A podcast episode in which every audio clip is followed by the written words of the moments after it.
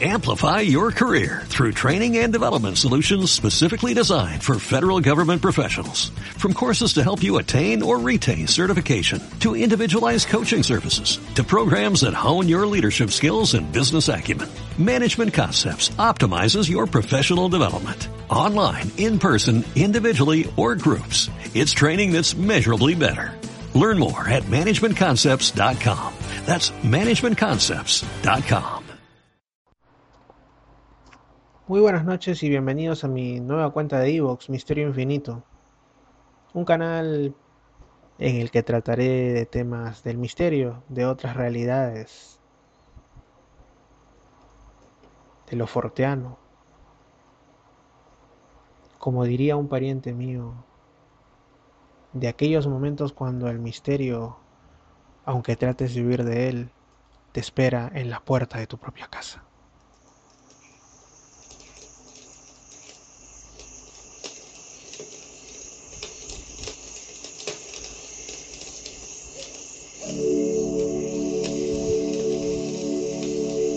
Porque sí, no necesariamente tenemos que hacer recopilaciones de casos tan manoseados, tan predecibles como hacen otros canales de Evox o como pueden hacer tantos programas que pululan por la web, en radios, en canales de televisión de grandes ciudades y también hasta de pequeños pueblos. Prefiero darle un toque personal, contar algunos casos no tan conocidos, algunas historias personales y también de mi entorno, y a lo ya conocido darle un enfoque personal, procurando siempre dar algún aporte, porque si no se da ningún aporte, pues en vano existe este canal, está ocupando espacio en la web que podría ocuparlo alguien que tuviera mejores cosas que decir. Pero ya sin más dilación, creo que es el momento de nuestro primer caso.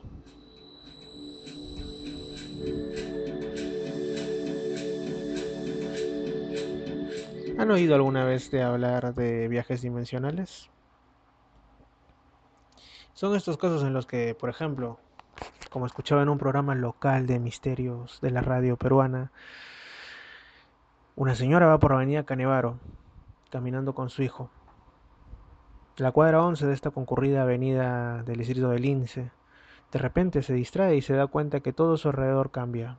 Ya no está en medio de Lima, está rodeada por el desierto y extrañas construcciones metálicas brillan a su alrededor bajo un sol intenso, bastante impropio de Lima.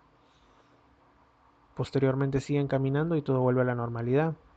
O como aquel caso que escuché hace bastante tiempo en Milenio 3, un grupo de deportistas va por una carretera uruguaya, de repente notan que el camino hace extrañamente largo, lo que llaman campana de irrealidad, no hay nadie a su alrededor cuando debería por lo menos alguien haber pasado por ese tramo de la carretera, ven una capilla que nunca existió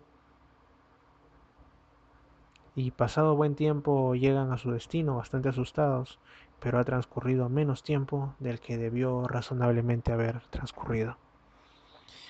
Creo que a todos nos han pasado casos así, en menor o menor grado, ocasiones en las que nos desorientamos, decimos, oh, este, de pronto tratamos de racionalizarlo, ¿no? Pasó menos tiempo del que pensé, me distraje, me fui por otra calle y por eso es que no, no, no estoy andando por donde debiera.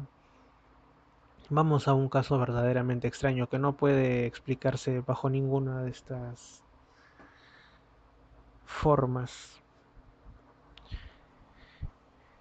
Lo extraje de una revista de internet la digitalización de una revista no muy conocida llamada UFO Roundup.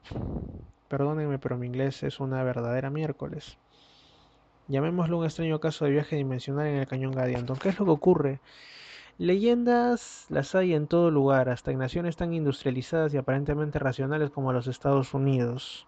Tenemos el estado de Utah, un estado profundamente religioso, donde tiene su centro la iglesia de los santos de los últimos días, también conocidos como los mormones.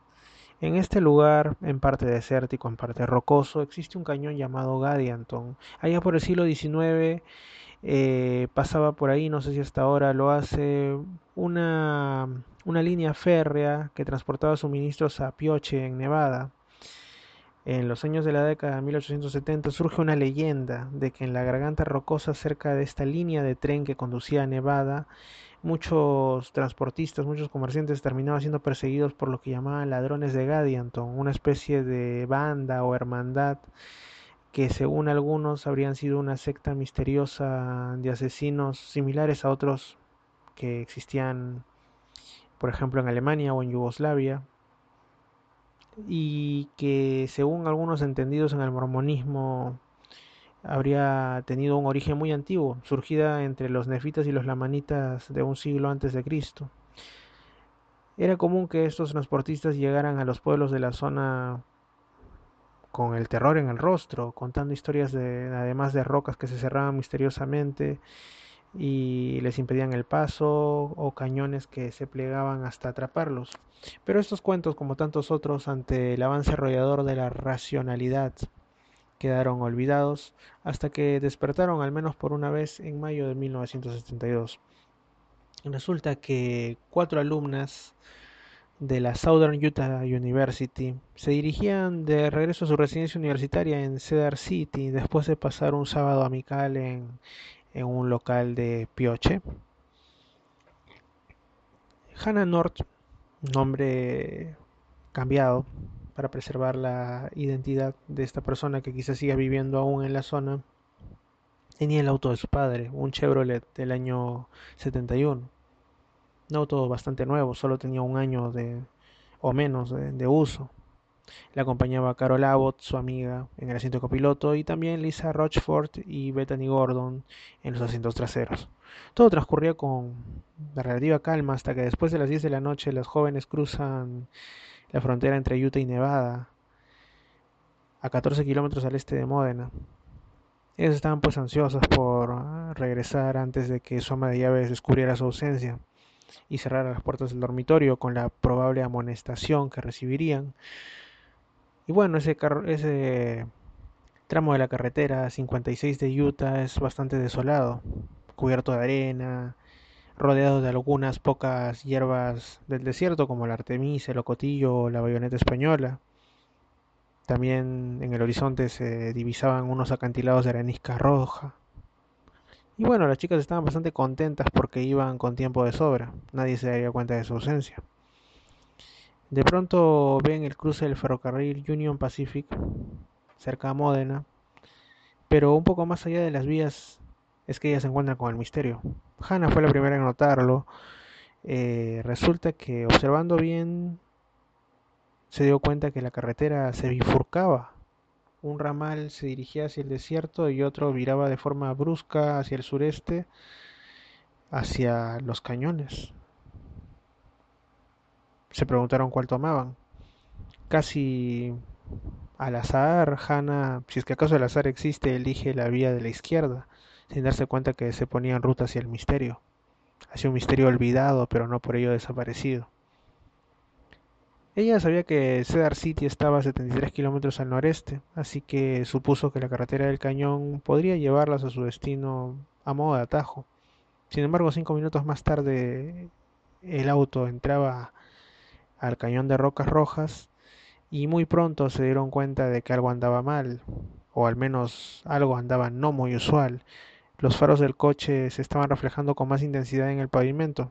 Cuando miraron el supuesto asfalto se dieron cuenta que estaban conduciendo sobre lo que parecía cemento blanco. Una línea de cemento blanco que nadie sabía quién había podido construirla y que chocaba con la pared rocosa del acantilado. Frenaron apenas. Se lamentaron, gritaron, pero no les quedaba más que dar media vuelta y enrumbar su auto en búsqueda de la carretera estatal, según Hannah.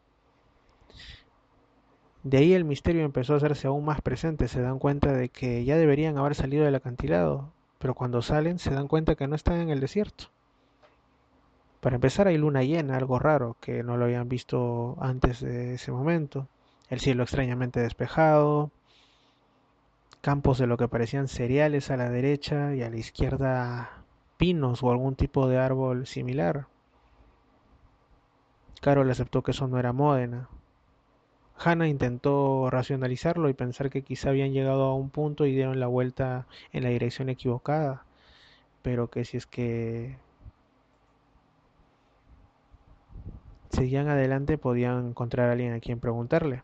Y sí, vieron lo que parecía un bar de carretera, una especie de taberna con un estacionamiento adyacente. Eh, parecía tener una especie de letrero de neón, pero no pudieron leerlo porque en vez de letras parecía tener una suerte de garabatos y circulinas. Dentro se veían algunos hombres. Carol y Bethany pensaron hablarles. Lisa descendió la ventana del auto y los saludó. Los hombres salieron del edificio bastante consternados, hablando con grandes voces pero ininteligibles. No podían entender lo que estaban diciendo. Hablaban todos a la vez con gran consternación y señalaban al auto como si estuvieran viendo algo que no se esperaban. Lisa no pudo decir más allá de un saludo breve porque empezó a gritar y exigir que el auto se fuera. Y cuando el auto está a toda velocidad se dan, y pierde uno de sus parachoques, se dan cuenta que están siendo perseguidas, perseguidas por algo que no parecían autos, eran unos objetos en forma de huevo con llantas inusualmente grandes que iban sobre la carretera.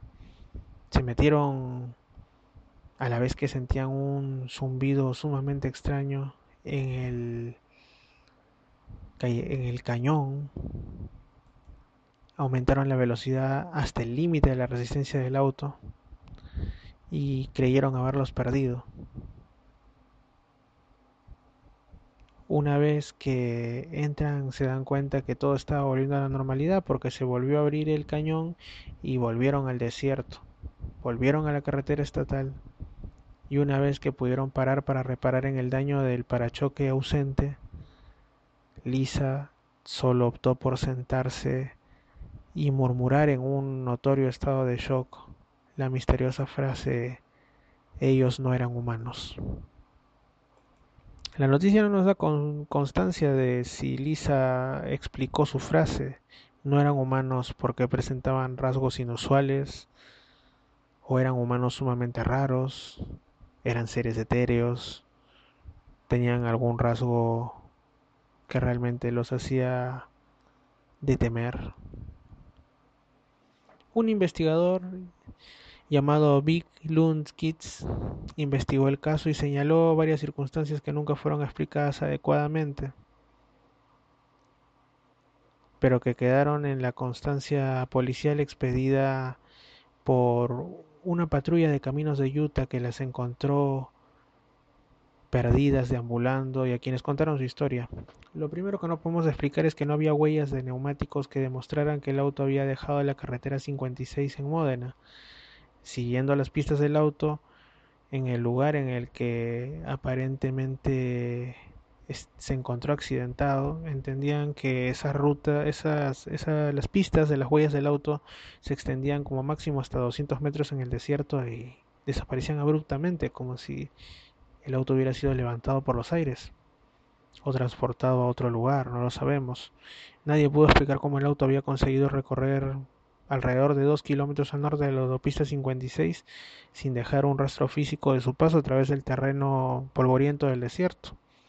Y a pesar de que los voluntarios buscaron con diligencia, no encontraron el parachoque faltante. Si el cañón Gadianton de Utah es, como dicen algunas personas, una especie de puerta dimensional, quizá ese parachoque no se encuentre en esta realidad.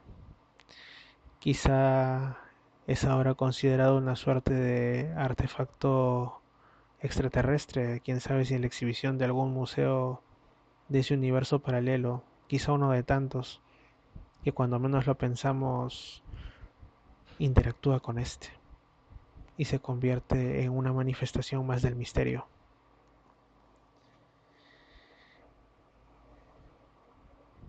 ¿Cuántos casos habría por contar de viaje dimensional? Muchos. Pero para este primer podcast no es suficiente. Hasta una próxima oportunidad en el canal Misterio Infinito por iVoox.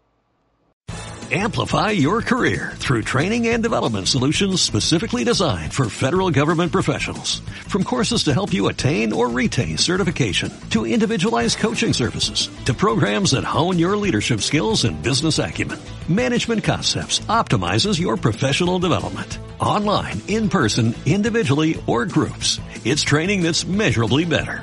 Learn more at managementconcepts.com. That's managementconcepts.com.